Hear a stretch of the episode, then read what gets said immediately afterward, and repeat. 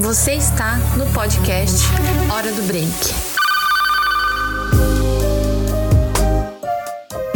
Olá, estamos de volta com a Hora do Break. Por aqui seguimos falando sobre pesquisas de audiência comigo, Alexandra, e com Cássio e a Cris, que também são da RPC, meus companheiros do marketing. E a Manuela Vidal continua conosco, que é a gerente comercial no Paraná do Cantar e Bop Media. Bora lá!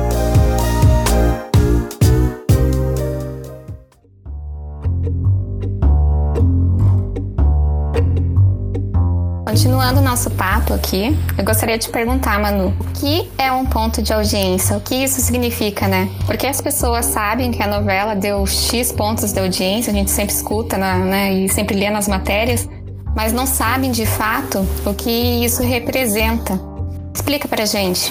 Isso, essa pergunta é muito boa e ainda confunde muita gente, né? Então, deixa eu tentar simplificar um pouco para vocês. Um ponto de audiência representa exatamente 1% do universo pesquisado. Como assim, universo pesquisado, né? Deixa eu dar um exemplo.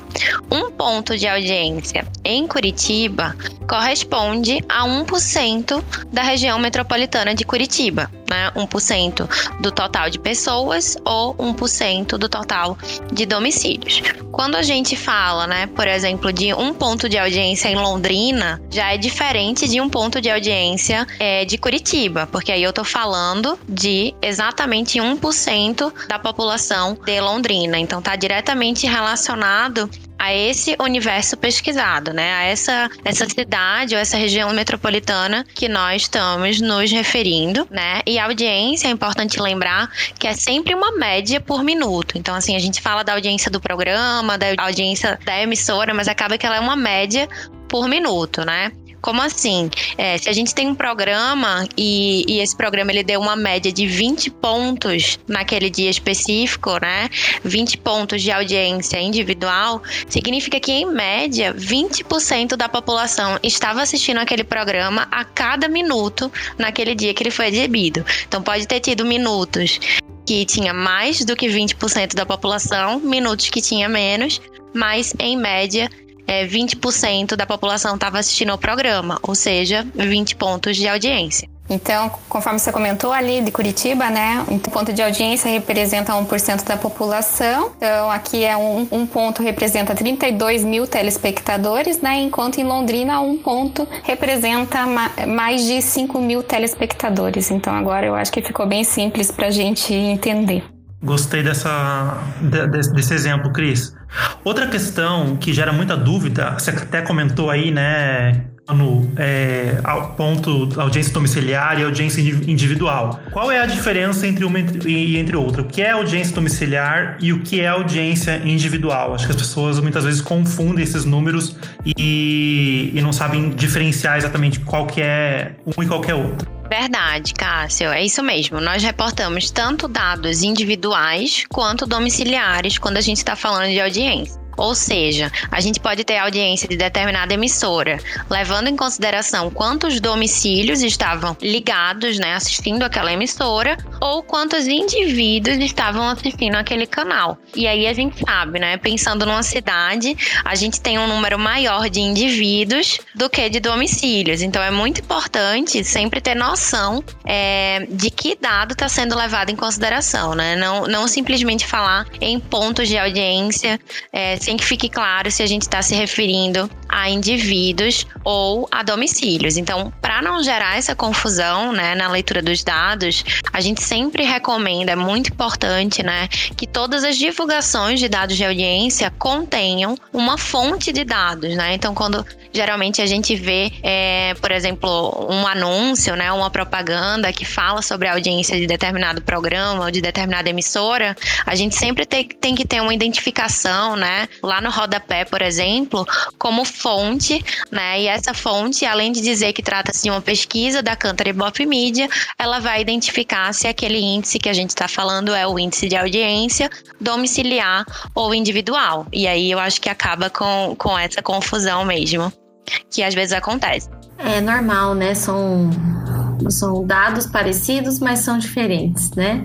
É, os domicílios podem estar assistindo a determinado programa em conjunto, mas tem pessoas, né, que assistem às vezes programas diversificados, né? Nós da RPC até costumamos falar que domicílios não compram, mas pessoas compram, né? Então os hábitos às vezes, né, de estilo de vida, de comportamento e de consumo de mídia também são diferentes, né?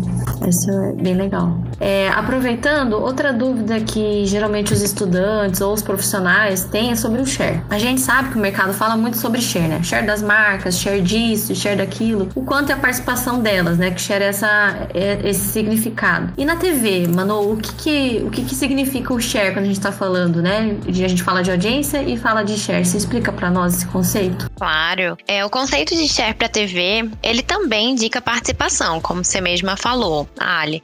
É, ou seja, o share, ele mostra qual a participação que determinado programa ou que determinada emissora possuem no total de audiência daquela região, daquela cidade, né?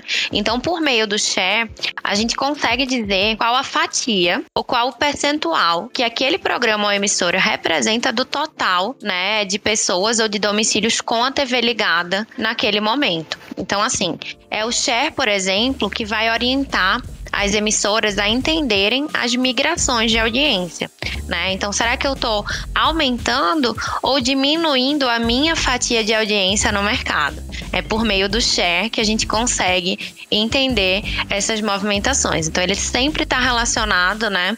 É, sempre representa uma fatia aí do total de pessoas ou de domicílios com a TV ligada. E só para trazer um exemplo real, né, disso tudo que você comentou, Manu, é, na última pesquisa que a gente teve em Paranavaí, foram 67% de share é, para a RPC em TV aberta, né? Então, conforme você falou, ele então representa 67% das pessoas que estavam com a TV ligada na semana da pesquisa, né? Estavam na RPC. Então, é, é bem interessante conhecer os termos para a gente ter a leitura correta dos dados, né? Assim a gente consegue entender até melhor esses conceitos que, de forma simples, a gente consegue exemplificar, né? É, nós sabemos que não é um assunto tão fácil de compreender, mas eu acho que as suas respostas, é, Manu, têm nos ajudado bastante aí nessa, nessa sequência de episódios especiais aqui do Hora do Break. Obrigadão mais uma vez, acho que a gente encerra mais um episódio sobre audiência. E obrigada, pessoal, por terem topado estarem aqui conosco. Obrigada, gente. Eu espero que vocês estejam gostando e aprendendo um pouco mais, né, sobre todo esse universo de audiência de televisão. E eu tô muito feliz de poder ajudar, né, vocês a compreender melhor tudo isso. Muito bom, Manu. Acho que tá ficando bem claro. Acho que eu, pelo menos, estou compreendendo e entendendo bem. É, só lembrando também, para quem quiser outras informações sobre comunicação, negócios, enfim, informações sobre o mercado de comunicação, acesse nosso site negóciosrpc.com.br barra de olho no mercado, nosso LinkedIn, RPC Negócios. Para você que quer mandar sugestão, feedback, pergunta sobre o Hora do Break, mande e-mail para a gente, horadobreak.rpc.com.br. Obrigada, pessoal. Tem tanta coisa pra gente falar, né, sobre audiência, que o tempo passa bem rápido. Em nosso próximo episódio sobre audiência, vamos falar sobre como os números podem contribuir para a construção de planos de mídia assertivos. Até lá!